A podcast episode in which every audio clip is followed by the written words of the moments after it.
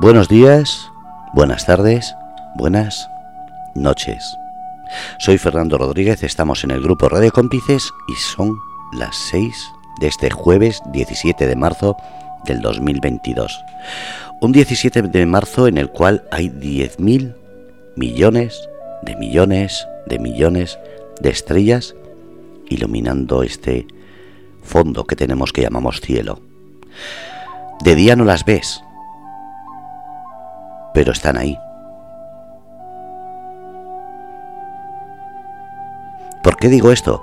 Porque muchas veces cuando las personas pensamos en emprender, en asociarnos, en colaboraciones, no vemos la energía que transmite la otra persona, pero a veces la sentimos, la necesitamos.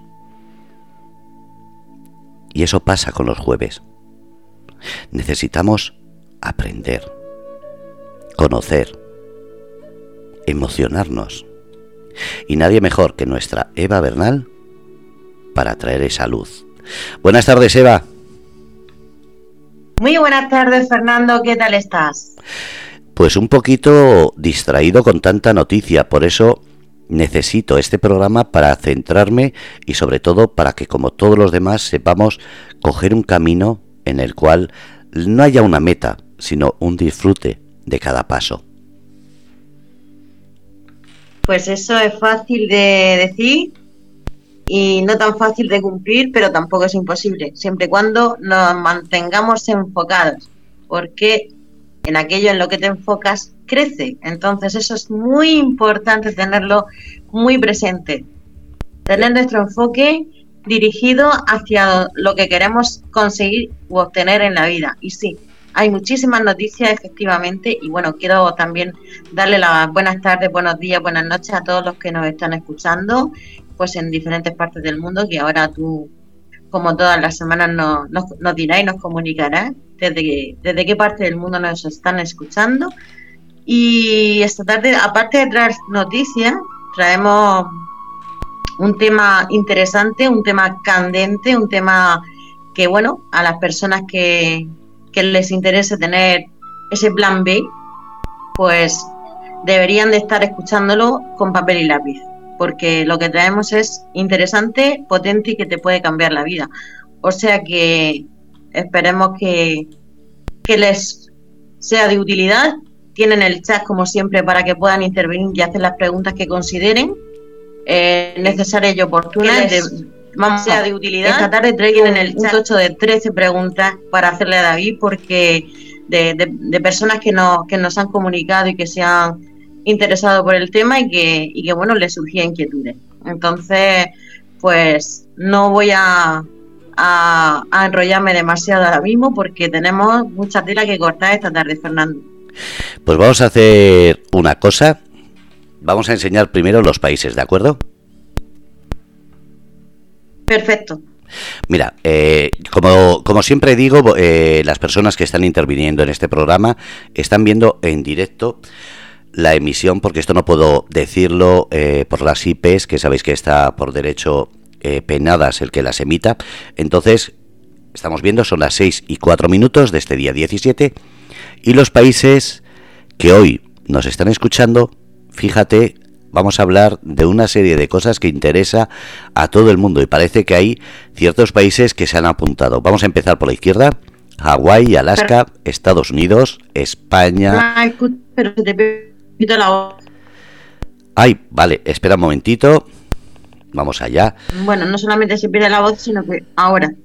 Vale. Eh, Fernando, repite los países que no se te ha escuchado. Vale, eh, voy a repetirlo. Estáis viendo Hawái, Alaska, Estados Unidos, España, Francia. Por alguna razón, cuando. Bueno, no te escucho yo. Vale, voy a hacer una cosa. ¿Me estás escuchando, verdad? ¿Me escuchas ahora? Bueno, pues parece que tenemos un problema de, de, línea, de señal. Vamos a ver si conseguimos que Eva nos escuche. Eh, perdonar, son cosas del directo, así que vamos a ver si con ello conseguimos entrar un poquillo en este tema. A ver, Eva, buenas tardes. Bueno, pues parece que hoy tenemos problemas. Yo sé que ayer nos avisaron anoche que por problemas con el Calima estábamos teniendo señal muy débil. Eh, estaba diciendo Eva, a ver si ahora se oye. Ahora sí. Vale, pues estaba diciendo que ahora tenéis la señal. Está ahí. A ver. Empezamos de nuevo. Alaska, eh, perdón, Hawái, Alaska y Estados Unidos. Eh, Costa Rica no se ve, pero está ahí abajo.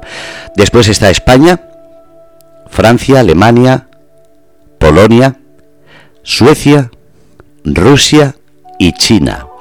Rusia y China conectados a la vez. Uy, esto da mala espina. Pero hay una cosa que me ha llamado la atención. Que mira, eh, bueno, mira, los demás van a escuchar, pero fíjate, este país que no sale en el mapa, pero ¿por qué?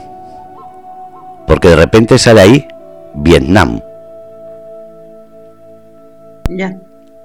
Es un país que, como son, es un mapa que está tan reducido que muchas veces tengo que mirar las banderas de los últimos países para saber quiénes están. Pues bueno, vemos que eh, las últimas 10 visitas son España, Francia, Vietnam, Estados Unidos, Francia, España y Francia. Y como habéis visto, ahí está el mapa en el cual Vietnam... Ah, mira, sí, está aquí. Está en azul, no me había dado cuenta.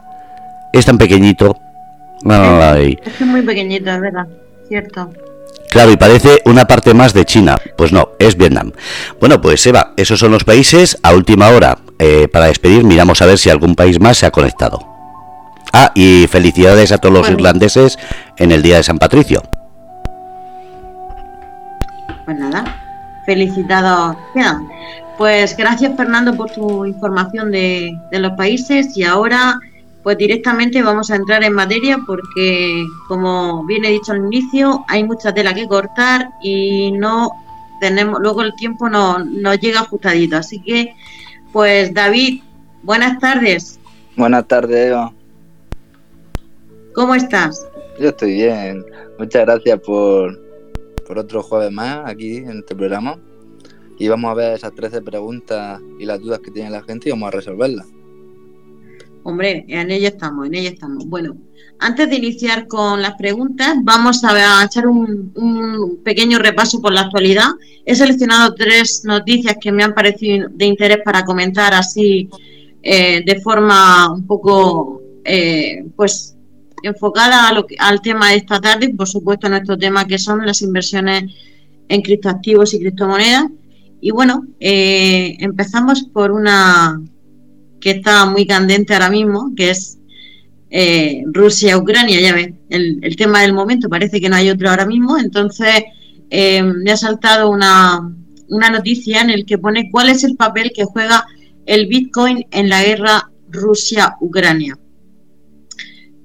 Quien dice el Bitcoin dice cualquier eh, criptomoneda, entendemos. Entonces, me gustaría saber un poco qué opinas tú de, bueno, de todo esto que está sucediendo y que bueno, está claro que, las criptomonedas nos dan una libertad y una, y una facilidad, digamos, a la hora de, hacer esos, esos intercambios que no tengan que pasar por bancos y bueno, con toda la movida que, que, ha, pasado, que ha sucedido con, Rusia y con, la salida del, del sistema SWIFT y demás, pues está claro que, tenemos otras alternativas que, que las tenemos desde hace mucho tiempo y que somos ahora conscientes de, lo que pueden llegar a representar como esa salida y esa libertad que, que, nos, que nos permite manejar nuestro dinero y que no y que no lo manejen por nosotros, o por lo menos así lo entiendo yo. Así que me gustaría un poquito conocer tu opinión, David. Yo voy a dar mi opinión. Sí que es cierto que las criptomonedas en este tema juegan un papel importante, pues como bien has dicho, sacaron a Rusia del sistema SWIFT y básicamente Rusia se fue a, a por las cripto, porque técnicamente era una forma de hacer todas las operaciones que puede hacer sin ningún intermediario. Pero ya no es solo el gobierno ruso, sino también hay que mirarlo por la, tanto por la población de Ucrania y por la población rusa, que al final también tenían todas sus cuentas bloqueadas.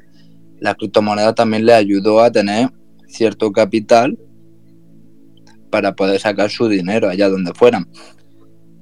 Porque teniendo en cuenta de que si solamente no podían hacer, digamos, retiros en cajero, no podían sacar el dinero, pero realmente sí podían hacer pagos online, en principio. Entonces, yo, mucha gente seguramente se habrá puesto en las criptomonedas para poder retirar su capital. Así que mi opinión puede ser una cosa mala y una cosa buena. Depende de la perspectiva. A ver, yo para mí, eh, sinceramente, a ver, esto, es como todo. Mm, aquí tenemos un cuchillo que si lo, lo, usamos para cortar jamón es fantástico y maravilloso, pero lo usamos para otros menesteres un poco más violentos, pues lógicamente no es tan, no es tan maravilloso. Todo depende del uso que le des, pero lógicamente yo particularmente veo mm, la posibilidad de manejar tu dinero y no que te lo manejen a ti, porque que tú vayas a un banco y que te encuentres tu, tu cuenta bloqueada, pues a ver, mm, perdona, pero tú quién eres para bloquear mi cuenta. Entonces, esa libertad tú no la tienes, porque estás confiando tu dinero a una institución que, al final, mientras que esté ahí, es suyo, no es tuyo. Exacto. Todo depende del uso que se le dé, entonces es como bien has dicho, si tú vas a tu banco y no puedes sacar dinero, por motivos que sea, que eso no debería pasar, porque al final tú tienes que ser capaz de sacar tu dinero siempre que quieras, tiene que estar a tu disposición. Entonces las criptos te dan esa ventaja de que tienes tu dinero siempre disponible a ti, no depende de nadie, sino de ti mismo. Efectivamente, pues realmente, David, eso es lo que opino. Opino que, que bueno, el, tema de las criptomonedas, pues ahora mismo, eh, en base a lo que estamos viendo y al poder que se le dan a los bancos, que cada día tienen más, pues lógicamente no, no puedes tener tanto, tanto poder como para manejar mi dinero o como para no podérmelo dar cuando yo lo solicite. O sea, ese, ese poder es demasiado fuerte, por lo menos bajo mi punto de vista. Correcto. Bueno, pues la segunda noticia eh, también tiene que ver con Ucrania, porque claro, es el tema de moda ahora. Entonces, pues vamos por moda. Bitcoin ya es legal en Ucrania. Presidente firma ley de criptomonedas. Mira, cuando me dicen que firman ley de criptomonedas, inmediatamente los ojos se me ponen el símbolo de dólar porque ya la administración quiere coger parte de parte. ¿Me equivoco? No, no te equivocas. O sea, Pero, la ley ya sabemos para lo que, para quién, a quién favorece. Exacto. Ah, siempre va a favorecer al gobierno. Pero, pero, no sé si lo sabes que Ucrania aceptó criptomonedas porque todos los exchanges donaron millones en criptomonedas para luchar contra la guerra. Claro. Vamos, vamos a ir por partes. O sea, Ucrania aceptó y aplicó la, o sea, y puso una ley para la cripto por esa razón, no por otra, sino porque sabía que había, le estaban donando mucho dinero en cripto y entonces de alguna forma pues tenía que ser legal eso. Pues sí, de hecho, en la, en la noticia pone donaciones de criptomonedas ya superan los 80 millones de dólares. Mm. O sea, mm, el registro refleja donaciones en 11 diferentes criptomonedas. O sea, un disparate. O sea, que no solamente estamos hablando de Bitcoin, estamos hablando de más criptomonedas. O sea que sí, pues interesante. Entonces ya, claro, como ya tienen dinero, pues tienen que legalizarlo para poder coger. Y si además ya eh, ponen, ponen alguna ley que puedan coger, mm, no sé, más de los demás, pues, en fin, Mm, el, la situación, como yo digo, el negocio no sale redondo, ¿no? No, al final, si de todas, de todas formas, el propósito por lo que se creó la cripto y lo que quieren hacer son incompatibles. Porque hay tantas cosas en cripto que no se pueden no puedes controlarlo todo. Entonces sacar leyes para la regulación, para no sé qué, para no sé cuántas, es, es bueno y luego habrá gente porque al final, como siempre se ha dicho, el que hace la ley hace la trampa. Eh, a ver, es ir en contra de la naturaleza de la, de la criptomoneda. Mm. Como van en contra de la ley de, o sea, como va justamente en contra de la naturaleza de esta de este sistema, ese, eso no va a prosperar. Yo eso lo tengo clarísimo. Te digo, mm, no va a prosperar. No va a prosperar porque, mm, eh, a ver, es como es como querer ponerle puerta a, no sé al océano Atlántico ponle una puerta al océano Atlántico al final qué es lo que hace se la va a cargar porque no puedes ponerle puerta a un océano pues esto es lo mismo le quieren poner puerta a algo que no pueden controlar porque no, eso no está en sus manos no y además está encriptado además o sea no sé yo esto no o sea el tema de la regulación a no ser que pase por banco no hay como no hay como rastrearlo y como y por las oídas que tengo y por la proyección que está teniendo esto, muchos comercios, ¿por qué quieren prohibirlas? Porque como no las pueden dominar, pretenden prohibirlas, pero antes o después llegará un momento que los comercios dirán, yo voy a aceptar criptomonedas porque porque me viene bien y porque la gente quiere quiere ese tipo de, pago y no y, esto se les va de las manos. De ahí el miedo que tiene y de ahí pues toda la historia y en fin, no hace falta que te diga más porque ya te lo puedes imaginar. O sea, todo, toda,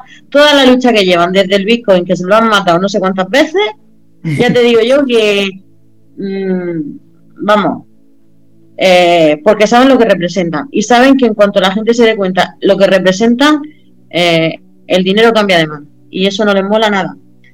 Bueno, tercera y última. La Unión Europea no prohíbe el proof of work al votar en contra de la MICA. Bueno, pues seguimos con la misma. Además, fíjate que tengo una anécdota sobre esta noticia y es que eh, parece ser que sí van a votar que no. Y resulta que hay un, youtuber que no recuerdo el nombre ahora mismo, pero que sí que lo, sí que lo vi que salió por, redes sociales, que, que, se enteró y empezó a, a, mover la comunidad cripto en, por Twitter. Bueno, ahí se formó la de San Quintín. Total que, bueno, mm, yo no sé exactamente por lo que pero vamos, lo que el mismo diputado, eurodiputado que dijo que la iba a prohibir, mm, a las pocas horas salió diciendo que, bueno, que no tenía por qué ser así, que tal, que cual, en fin, eh, un poco reculando lo que había dicho, ¿sabes lo que te digo? Y, y fue, fue una cosa, pero que eso fue en hora, tú ya sabes cómo funciona el tema de redes, sobre todo Twitter, que eso va como un tiro. Eh, en un, en un, vamos, en un pipa, si no llegan a hacer algo así, yo no sé la que se hubiera montado allí en, en, en, Bruselas. No tengo ni idea, porque los ánimos estaban muy calentitos. No sé si te has enterado de algo de eso, de, lo que te estoy contando ahora mismo. No, porque, o sea, yo veo las noticias que más me interesan respecto a las cripto. No todas las noticias, sino noticias que pueden afectar severamente al precio. Entonces no, no, estoy pendiente de todas las noticias que existen, ni de, ni de todo lo que se hace o todo lo que hace la gente en criptomonedas, porque es casi imposible. Y a lo mejor hay una persona que se hace viral en Twitter y yo pues no me entero, la verdad. no voy a mentir en eso. No, no, no fue, no fue, no lo leí en Twitter, lo leí en un artículo como los que estoy leyendo, pero que sale, sabes tú que a veces salen imágenes que hacen capturas de pantalla de eso, de eso en general. O sea, fue una noticia de cripto, pero que metieron eso como a modo anécdota, información, como quieran llamarlo, pero que estaba en, un, en, un, en una web de estas de, criptomonedas, que yo estoy suscrita pues a, web de criptomonedas, pues lógicamente por el mismo motivo que tú, porque claro, hay que estar en, eh, actualizado un poquito e informados de lo que de lo que está pasando en los mercados. Mm, pero no, no me enteré de esa, de esa noticia. Pero bueno pero bueno, si al final no te puedes enterar de todo tampoco. No, sí, a mí lo que me interesa, o sobre todo lo que me interesa es saber que mm, lo han intentado pero no prohíben. Y bueno, también intentaron el tema de prohibir las criptomonedas y tal, y tampoco dijeron que no, de todas maneras, aunque lo prohíban, prohíban o no prohíban, eso no les da garantías de que no se vaya a hacer. Por más que ellos se empeñen. Sí, si al final lo que quiere, quieren hacer como, como hemos dicho antes, quieren llevarse su trozo de pastel. Sí, sí, al final todas las regulaciones y todas las leyes ya sabemos que es porque quieren tu dinero. Así. Exacto. Te lo puedo, no sé, maquillar, ponerle flores, pero al final lo que quieren es tu pasta. Entonces, pues bueno, mm, y nuestra misión es pues que si quieren si quieren también conseguir pasteles, pues que hagan lo mismo que hacemos nosotros, que se pongan a trabajar que hagan su trabajo, que ni siquiera su trabajo lo hacen bien. Entonces, pues bueno, aquí ya nos entraríamos en otras polémicas que como este programa no va de eso, pues nos vamos a ir a cómo crear un buen portfolio, que tenemos aquí unas preguntas que resolver y que son muchísimo más interesantes que lo otro. Vale. Bueno, pues vamos a empezar por las preguntas, David. Voy a hacerte unas cuantas preguntas y luego ya, mm, a modo resumen, me gustaría un poco que ya dijese tú pues los puntos clave y demás, todo lo que tenga, que todo lo que podamos eh, usar para, para tener un portafolio interesante, rentable y que, y que bueno, que, y que sepamos armarlo con, con la mejor precisión posible en base a la experiencia, ¿vale? Vale, perfecto. Pues iniciamos con la primera. ¿Realmente Bitcoin contamina tanto como dice o es falso? Eso es falso. Y voy a dar una explicación, ¿vale? Eh, porque al final, como hemos dicho antes, muchas veces las noticias hacen que perdamos un poco lo que realmente sucede dentro, por decirlo así. Eh, entonces, ¿qué es lo que pasa? Que si que lo que lo que se puede hacer también es inventarse cosas, pero para inventarse cosas tienes que ser una persona conocida en el mundo. Y lo de la contaminación de Bitcoin, que nunca se había hablado de ella, vino porque Elon Musk dijo que había vendido todos los Bitcoins porque contaminaba mucho y eso iba en contra de su persona. Sí, y eso, y eso, escúchame, ¿y eso realmente alguien se lo cree?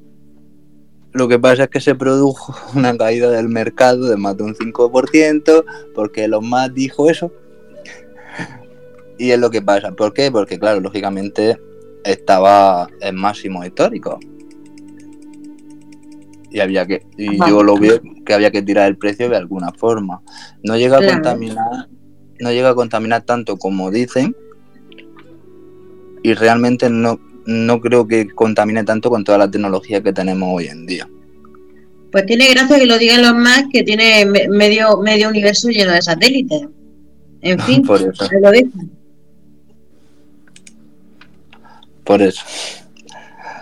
Hacer lo que yo diga, pero no lo que yo haga, ¿no? O sea, Exacto. eso vale para. Esa frase ca- cabería perfectamente en esta situación. Efectivamente, esta frase sería perfecta en esta situación. Genial. Pues entonces, eh, yo tampoco creo que contamine tanto. Eh, de hecho, yo creo que contamina muchas cosas más. Y aquí podríamos tirarnos, no de- hasta las 7, sino hasta las 7, pero de mañana, diciendo todo lo que contamina mucho más.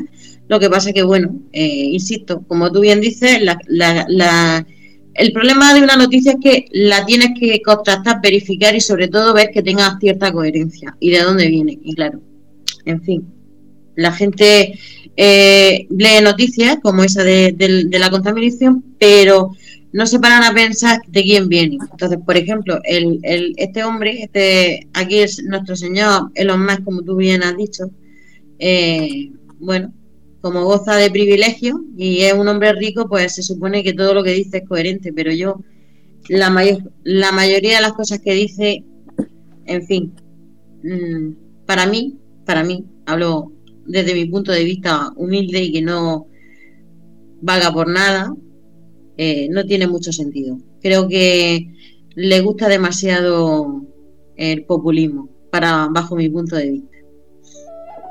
No, sí, tienes razón. Yo pienso de la misma forma. es que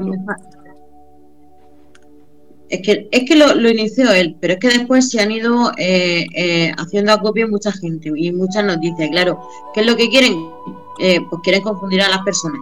Sen- sencillamente confundir a las personas para que por medio de todas estas cositas, pues mm, eh, empiecen a dudar de, muchas cosas, que al final es lo único que buscan, no buscan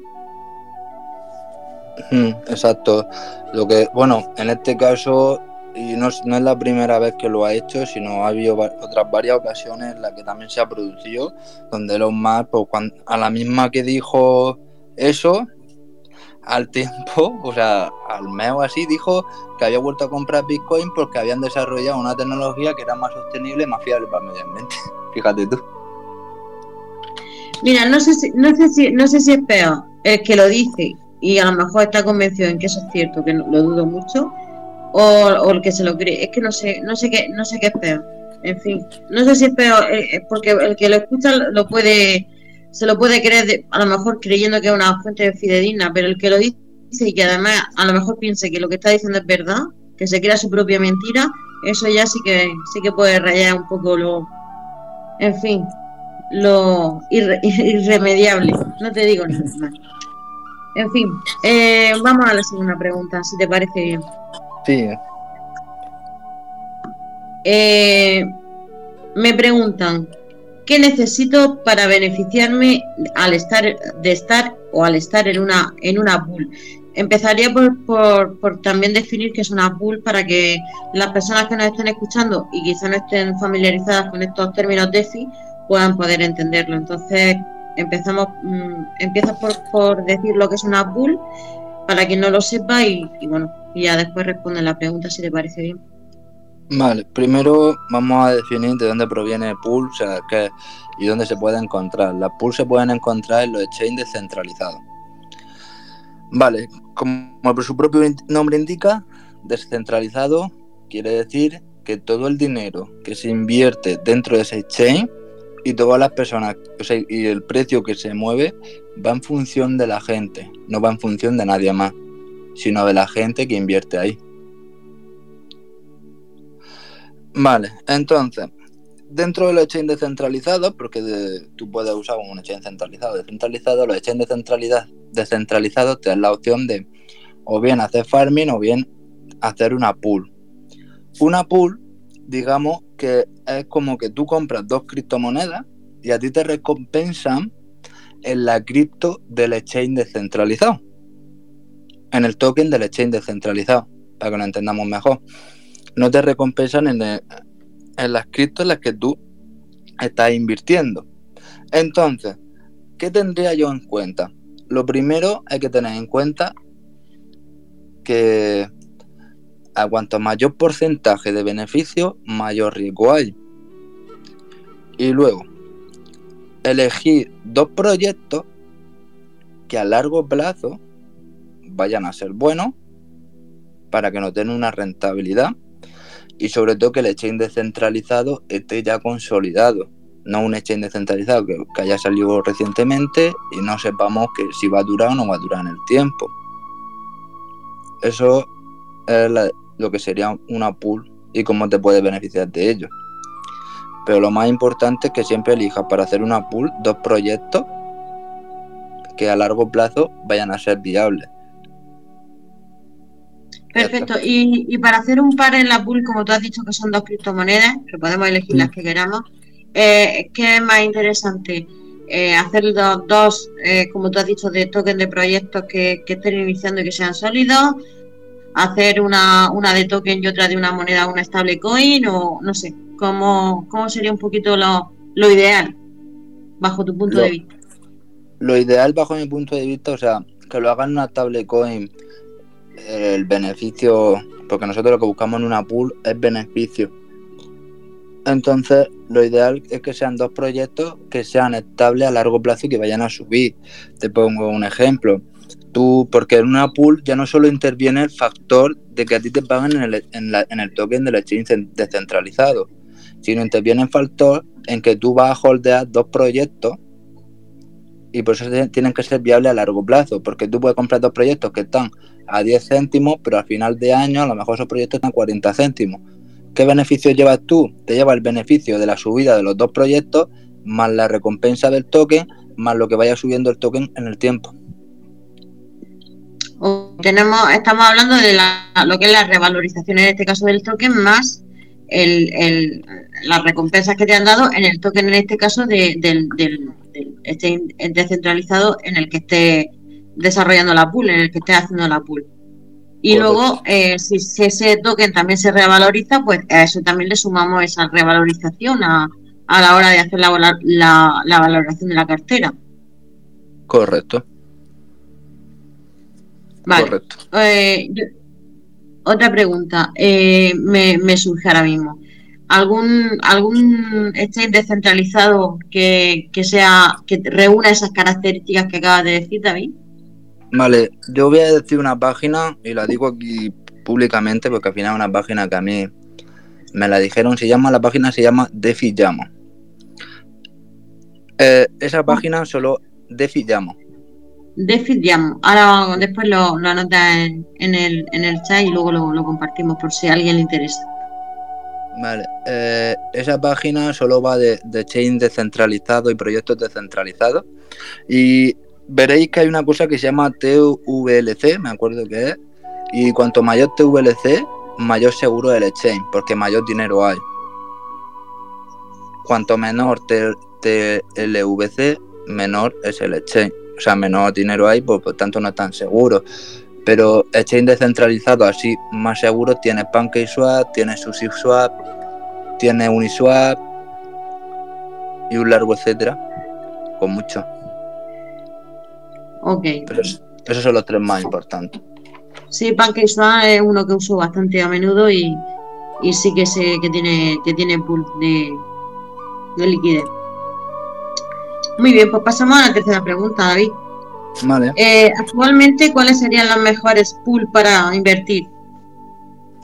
Vale, es que yo no te puedo decir, o sea, actualmente no te puedo decir cuáles son las mejores pools para invertir, porque eso no va en función de que a lo mejor hoy te digo que son estas y mañana son otras, Ya, porque no, nunca lo puedes saber. Yo lo que sí te puedo decir es que para, para que tú sepas elegir una buena pool, es lo que había dicho antes, que elijas dos, dos criptomonedas con proyección a largo y que le haga una pool. ok. Y esa sería la mejor forma de, de- de elegir una pool, porque al final por, por pools, como todos sabemos, las pools tienen un alto porcentaje de retorno anual. Vamos a dejar eso claro, los porcentajes de retorno siempre son anuales, nunca son ni mensuales, ni semanales, ni nada de eso, sino siempre son anuales. Entonces tienen un gran porcentaje anual, pero como he dicho antes, cuanto mayor porcentaje anual tenemos, mayor riesgo hay. Ok. En- vale. Entonces, a la hora de, de- de hacer eh, pues la inversión, que, que, que, no sé, ¿qué se podría tener en cuenta en esos casos?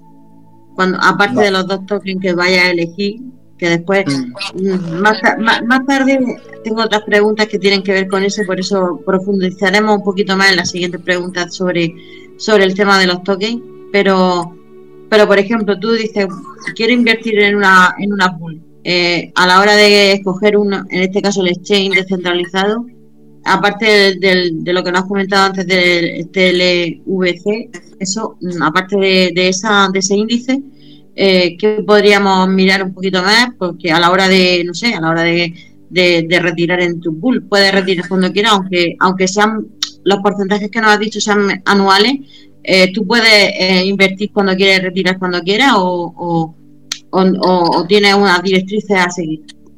Vale, esto también es muy importante. Elegir un exchange descentralizado que te deje siempre retirar al momento. Es decir, que tú puedes salirte de la pool cuando tú quieras, no cuando el exchange te diga. Eso es muy importante, porque tú que, que tú hagas una pool quiere decir que tú estás bloqueando dos criptomonedas para obtener una recompensa. Entonces, pero tú puedes desbloquear eso cuando tú quieras, no que el exchange te diga, no, las tienes que tener bloqueadas a 60 días. Eso no es interesante. Por eso me vengo a referir, porque precisamente cuando coges dos tokens puede haber volatilidad y decir, bueno, pues ahora mismo está en un, un punto alto, quiero vender y para y antes de vender tienes que retirar de la pool. Sí, hay, o sea, normalmente cuando tú haces una pool no, no hay exchange descentralizados que te pongan ninguna vía que tú puedes retirar al momento siempre que quieras. Por eso no, hay problema. O sea, puedes salirte de la pool, vender tu token, etcétera. Ya sabemos que para usar eh, exchange descentralizado siempre vamos a usar Metamask o la Binance Smart Chain o dependiendo de la red que estés usando y del exchange descentralizado que estés usando. Ok. Eh, el tema de, de Ethereum y de las comisiones, ¿cómo, cómo va eso? El tema de Porque de la, sí, sí, del Ethereum y las comisiones de Ethereum. porque cuando hablas de Metamask me viene a la cabeza inmediatamente Ethereum y sus comisiones. Entonces ahí es donde tengo yo ahí esa, esa, esa gran duda. Vale. Eh, normalmente se, está previendo sacar una actualización de Ethereum que se llama Ethereum 2.0 para reducir las comisiones. Pero que uses Metamask no quiere decir que tengas que usar siempre la red de Ethereum. Tú en Metamask puedes añadir la red de la Binance Smart Chain, puedes añadir la red de Avalanche, puedes añadir la red de Oasis Network, puedes añadir muchas redes. No hace falta que uses la red de Ethereum. Ok, perfecto. Pues esa es que era la duda, porque ya te digo que yo mm, quizá a lo mejor por, por mi experiencia lo he, lo he usado más en Ethereum que en otras cosas y, y bueno, efectivamente Ethereum ahora mismo los precios de las comisiones son, son bastante altos, por no decirte algunas veces inviables. Inviables que te cuesta más la transacción que, el capital que vas a mover. Por eso ha sido mi pregunta. ¿Qué se, ¿Qué se necesitaría? Esta es la cuarta pregunta ya. Para hacer staking rentable. Primero, primero haz un poquito como en la pool, que es staking, para que las personas que lo escuchen pues puedan saber de qué estamos hablando, si en el caso de, que no sepan lo que es hacer staking, y después, pues, si no te importa, nos dices lo que, lo que es la pregunta.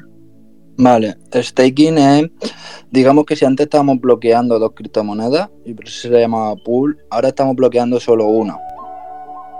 Es decir, pero aquí, aquí sí la tienes que bloquear durante X tiempo hay staking desbloqueado y staking bloqueado. El, desbloqueado, o sea, el staking que no tienes que bloquear la cripto, que no simplemente la tienes en staking la puedes retirar cuando tú quieras. Y el bloqueado sí que te exige tenerla 90, 120 días, 180 días bloqueada. Y a diferencia de la pool que hemos dicho que te pagan en token del exchange descentralizado, el staking te paga en token de la criptomoneda. ¿Vale? O sea, sí, a ver, entendemos con, con, la criptomoneda con la que estás bloqueando. Si, por ejemplo, estás bloqueando Cardano, te van a pagar en Cardano, por ejemplo. Exacto. Exacto. Te pagan en esa. Ahora, para responder a la pregunta, realmente lo que yo suelo hacer casi todas las cripto que tengo las tengo en staking porque pienso que para tenerlas y esperando a que suba, siempre es mejor tenerlas en staking porque siempre te van dando un porcentaje anual. Todo, todo se basa en porcentaje anual, ya sea un 30, un 40, mm, un 20% anual. Entonces, para tenerlas paradas, esperando a que suban, las meto en staking para que, para que me vayan dando más y así por una forma de generar como una, una rueda. Ahora, ¿cuál es la mejor forma de hacer staking? El staking no tiene una mejor forma, o sea, tú, según, como he, dicho antes, cuanto mayor es el porcentaje de beneficios, mayor es, el riesgo que hay. Entonces, lo que yo personalmente hago siempre es bloquearla. Bloquearla porque la diferencia a no tenerlas bloqueadas, porque al final yo entiendo que en inversiones no, no son 30 ni 60 días, sino son más tiempo, entonces siempre las bloqueo entre 120 y 180 días. Y de esa forma pues ya sé que no puedo disponer de esas criptos, pero bueno, también es una cosa que no es un, dinero que se necesite para, para vivir, que es lo, más importante. Pero no hay una forma, una mejor forma de hacerlo, o sea, el staking no tiene mejor forma, es encontrar un proyecto que te guste, ponerlo a hacer staking. Y sí que es cierto que si el proyecto es nuevo, pues a lo mejor te hacen un staking muy alto. Pero con cualquier proyecto que sale, al principio siempre sale muy alto y luego va bajando. Ya. Sí, normalmente para dar, para promocionar el token, imagino. Mm. Vale. Pues mira, la quinta pregunta tiene mucho que ver con el programa de hoy porque es exactamente eh, la pregunta de cómo crear un buen portafolio. No sé si esa la dejamos para el final y, seguimos con la siguiente para, que al final pues sea un resumen de todo lo que se va a comentar de las preguntas que quedan. Vamos a, vamos a dejar esa para el final. Vale, perfecto. Pues entonces continuamos con la sexta. Y la sexta son dos preguntas en una. Te voy a hacer la primera, que es el lending, Mm. Y luego, ¿cómo se podría a través del lending generar ganancias en criptoactivos? Vale, el lending digamos que es un préstamo de criptomonedas. ¿Vale? ¿Qué quiere decir eso? Que tú pides, esto es como si tú pides dinero prestado a un banco. Es lo mismo. Haces lending, tú pides una cantidad de criptomonedas, a ti te la dan, tú haces una inversión y bueno, pues luego al final pues tienes que devolver lo que tienes que devolver esa parte, más los beneficios, más no sé qué. Bien, a la siguiente pregunta de la forma de usar un lending que sea efectiva, no puedo responder Eva a esa pregunta porque yo no lo he hecho. Yo nunca he usado un lending. Entonces, yo sé lo que es el lending, pero yo desde mi punto de vista lo que puedo decir es que yo nunca usaría un lending porque al final tú puedes usar un lending para una cripto, pero una parte de que te piden mucha documentación, etcétera, los lending solo puedes hacer con exchange centralizado y que al final es como si pido un préstamo a un banco. Ya. Entonces, nunca he hecho un lending, entonces no puedo responder a la otra pregunta. Vale, pues entonces esta la dejaremos pendiente para otro momento que, pueda que pueda se pueda responder. En cualquier momento que se pueda responder, pues la dejaremos pendiente en, a esa respuesta. Bueno, pues vamos para por la séptima.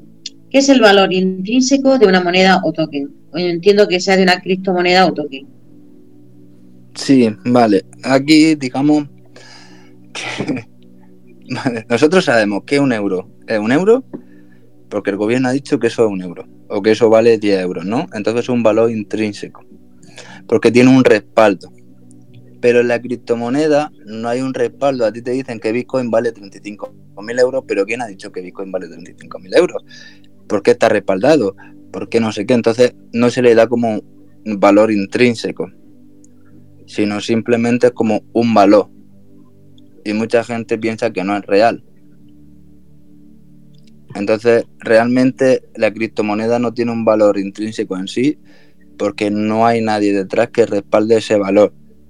Ahora, aquí está la gracia de las criptomonedas, que no hay nadie que respalde ese valor, por lo tanto su valor puede variar. Si hubiera alguien respaldando su valor, al final estaríamos como, como los euros, los dólares, que cada año que pasa valen menos. Ya. Digamos que el, que, el valor que me estás comentando, o que en este caso se puede definir de, de, un, de una criptomoneda o token, sería la confianza de la gente y la usabilidad. ¿Puede ser? Exacto. Cuanto más gente use, por ejemplo, Bitcoin, cuanto más gente lo use, cuanto más gente lo compre, cuanto más gente opere con él, pues lógicamente se revaloriza, entiendo yo. Efectivamente. Vale. efectivamente, por eso todas las criptomonedas pues tienen, tienen segundos de revalorizaciones, porque de hecho van cambiando muchísimas, en, vamos, en, poco tiempo muchísimo, puede cambiar muchísimo. Eso cualquier persona que, que, se, que, que trabaje esto, que se meta a un exchange o, a la misma CoinMarketCap, que son la página donde puedes ver los, valores de criptomonedas, pueden ver que van cambiando continuamente. Correcto. Bueno, pues vamos a pasar a la pregunta. ¿Cómo se compara con el valor que tiene en el mercado? Mm, aquí volvemos al principio. O sea, lo que habíamos dicho antes, no hay una comparación. O sea, tú no puedes comparar. O sea, la comparación que se hace en los mercados, digamos que es Bitcoin contra el dólar. Pero el dólar digital que se llama USDT, que es una stablecoin. Sí. Vale, esa es la comparación que se hace dentro de los mercados financieros, pero tal como decir una comparación en plan como si fuera el euro contra el dólar, no se puede hacer. ¿Vale? Normalmente lo que sí hay, por, poner un ejemplo, para explicarlo mejor, eh, Cardano contra Bitcoin, ¿no? Y te pone el precio de Cardano en Bitcoin en vez de ponerte 1,16 dólares. Te pone el precio de Cardano en Bitcoin. Pero lo que es comparación, con una comparecencia de valor real no se tiene. Porque no se busca que tenga un valor estable y fijo. Se busca que se revalorice con el tiempo y vaya creciendo con el tiempo. Ok. Pues como un, criptoactivo que es, que además es esa una de, de las premisas. La por eso, por eso no, no son monedas, o sea, por eso no son, no, no, entran en el sistema inflacionario, más bien en, el deflacionario, entiendo yo. Exacto.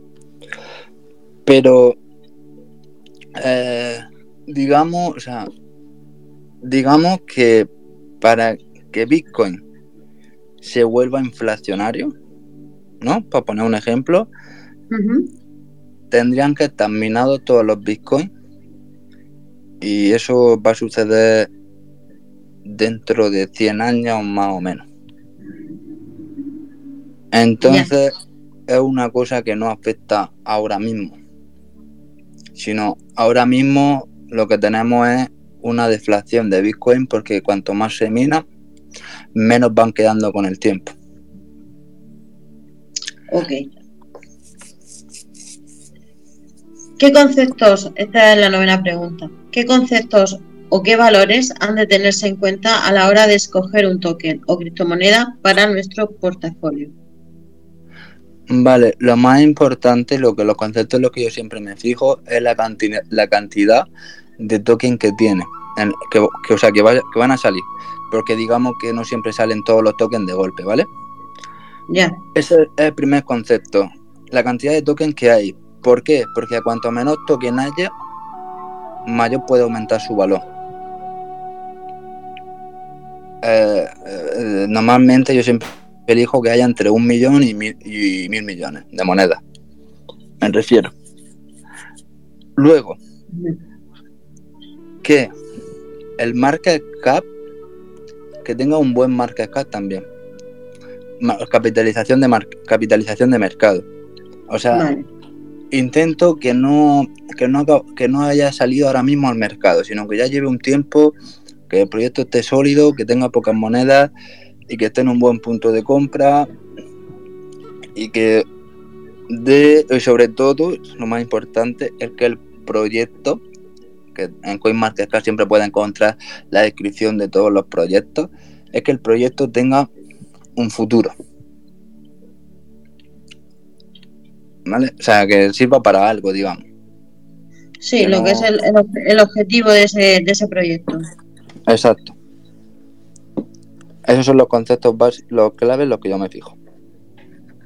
Ok, si cumple todos esos requisitos, pues ya tiene, tiene una base para, para, para poder pensar que ese proyecto pues se va a mantener en el tiempo y se va a revalorizar en el tiempo, entiendo yo.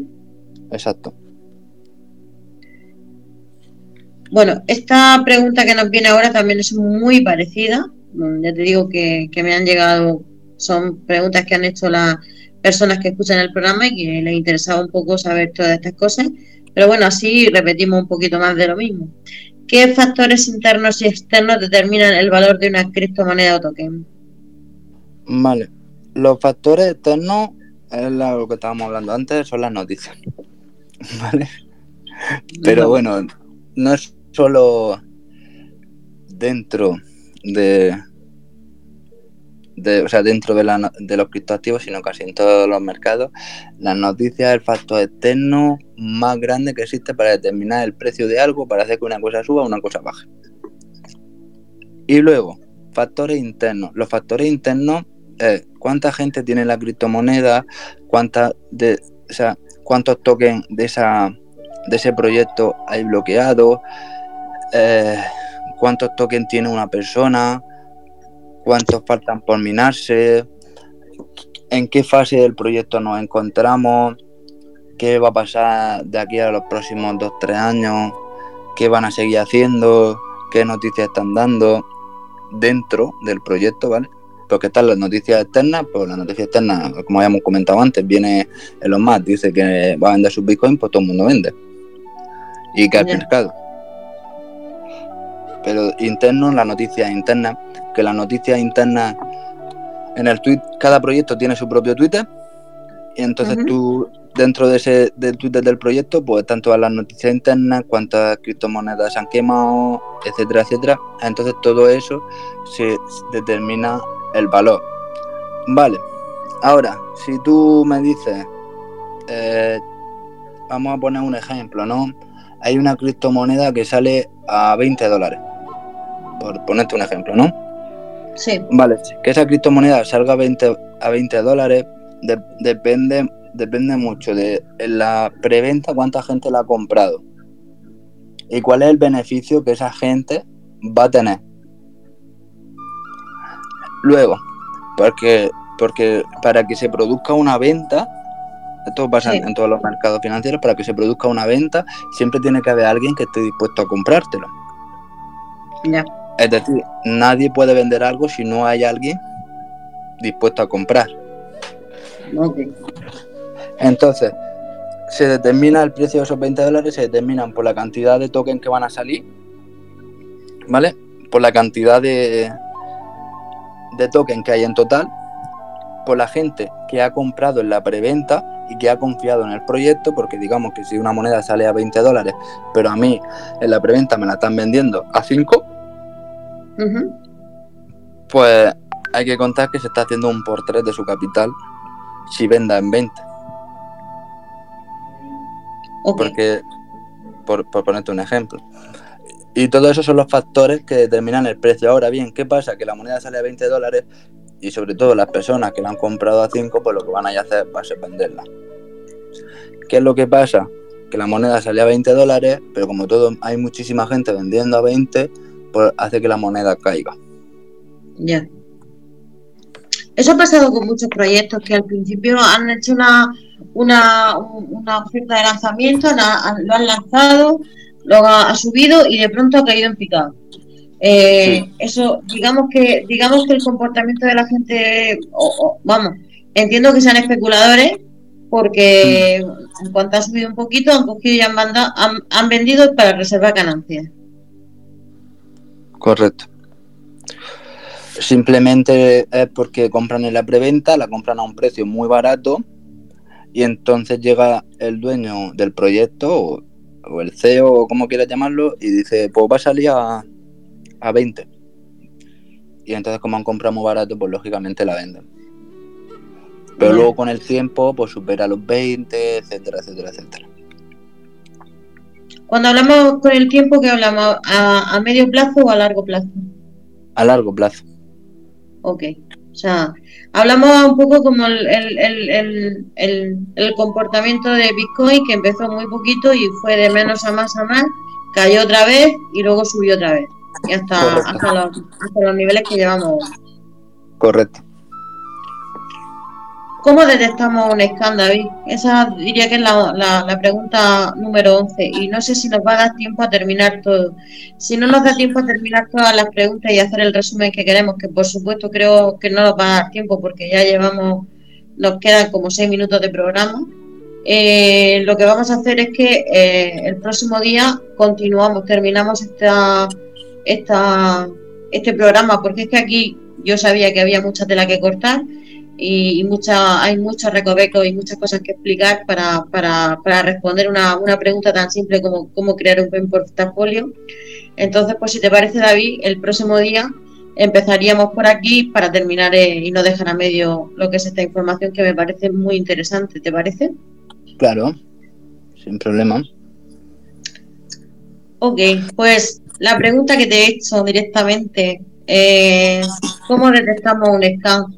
O cómo detectamos que si no un scam, por lo menos algo, un proyecto que no, que no va a ninguna parte y que, y que bueno, a la hora de invertir podemos perder nuestro dinero. Siempre, siempre corremos ese riesgo, pero quizá hay unos proyectos que son, que se ven, se verían más claros que otros, entiendo yo.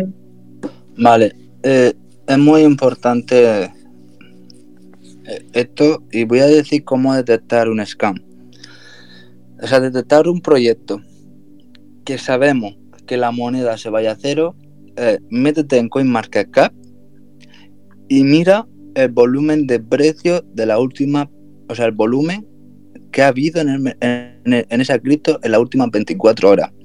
Si aparece cero, quiere decir que no hay nadie vendiendo. Si no hay nadie vendiendo y todo el mundo está comprando,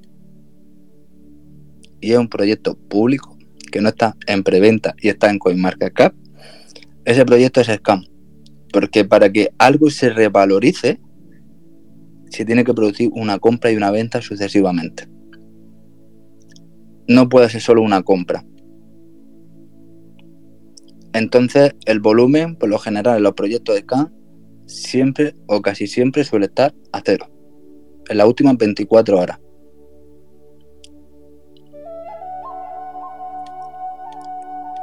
Esa sería la forma de detectar un scam.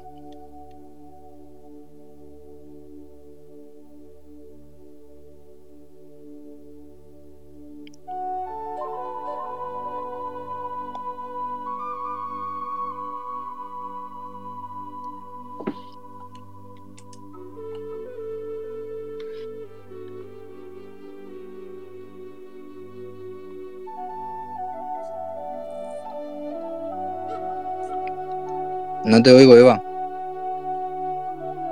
Ahora. ¿David, me escuchas? Ahora sí. Ah, vale, ya está. Error mío. Sorry. Vale. Eh, lo último de, del scan no, no te he escuchado, yo sé. Se me ha perdido tu voz. No sé si los demás te han escuchado, pero yo no te he escuchado. Vale, que hay, en, en CoinMarketCap, en el apartado de arriba, de cuando te pone la cripto el nombre, el número, etcétera, hay un apartado que normalmente te pone capitalización de mercado, volumen en, los últimos 7 días y volumen en 24 horas. Normalmente los proyectos que son scam y que se van a ir a cero, es que el, volumen en 24 horas es cero. ¿Vale? O sea, no hay volumen, no hay nadie vendiendo, está todo el mundo comprando. Ya empieza a olerme mal, porque tú cualquier cosa que compras la, puedes vender en el momento. Entonces, y eso ya empieza a olerme mal. ¿Por qué? Porque yo no puedo comprar algo y, y digamos que, que, no hay movimiento de venta. ¿Vale? Yo estoy hablando que sale ya directamente en CoinMarketCap, que normalmente los proyectos que están en preventa en CoinMarketCap no suelen salir que es muy diferente. Ya, o sea, tú me dices que va al CoinMarketCap y si las últimas 24 horas no hay un volumen de, que hayan habido operaciones, ese proyecto eh, ya no, no tiene buen augurio, digámoslo así. Correcto. Porque eso significa que no se está, que no está haciendo, que no, ni se compra ni se vende, con lo cual pues lógicamente eh, no, no, no, no, tiene, o sea, en, el, no tiene vida en el mercado, por decirlo de alguna forma, ¿no? Exacto. No hay... Con lo cual significa que esté abocado al scan mm, necesariamente o podríamos ver algún otro factor eh, que pueda indicarnos algo más, aparte del que nos has comentado de, de CoinMarketCap. A ver, algún factor, ya no ya no puede haber, o sea, no, no se puede detectar un factor más porque ya es como un poco, digámoslo, a que, que tenga un proyecto que sea sólido, que sirva para el futuro, etcétera, etcétera, etcétera. Pero el principal factor y el más fácil es el del volumen de 24 horas. Porque digamos que es un, un indicador más directo, digámoslo así. Exacto. Vale, perfecto. Pues David, lo vamos a tener que dejar aquí porque ya mm, la, la, siguiente pregunta es una pregunta también un poco larguita porque ahí hay cositas que decir, puntos a tener en cuenta y luego hacer el resumen. Entonces creo que el próximo día vamos a empezar terminando lo que, lo que tenemos aquí y haciendo una recopilación de todo para que nos diga exactamente cómo crear un buen portafolio porque se, te ha quedado muchas, se nos ha quedado muchísimas cosas en el tintero y creo que el próximo día lo, lo, vamos a retomar para terminar las preguntas que nos quedan pendientes y, y poder y poder hacer esa, esa valoración y, y que bueno que la, la, gente que nos esté escuchando que pueda saber exactamente cómo crear un buen portafolio que al final la pregunta que hemos dejado para la última la, eh, y, el título del programa lo vamos a tener que poner a la semana que, o sea, al mes que viene para, para dar la respuesta y que la gente pueda tomar notas. ¿Te parece? Claro, perfecto, sin ningún problema. Ok, pues muchísimas gracias, David. Gracias por todo lo que nos ha respondido, por las dudas que están aclarando. Eh, también invito a la gente que esté en el chat que, que, bueno, que si se les ocurre alguna cosa más o alguna pregunta más, pues que, la, que nos la hagan llegar, más que nada para que el próximo programa pues podamos eh, responder y, que, David nos dé esa, esa parte de, información que, es tan valiosa. Así que gracias David por, por todo lo que nos has enseñado esta tarde y por todos los conceptos que nos has aclarado. Y bueno, y seguimos aprendiendo en el camino. Muchas gracias David. Gracias a ti Eva. Fernando, ¿nos dicen los, países que, con los que cerramos si hay algo nuevo? Sí, si hay algo nuevo. Eh, precisamente hemos felicitado a Irlanda por ese día de San Patricio y se han conectado desde Irlanda. Así que feliz día de San Patricio y repetimos los países que estaban.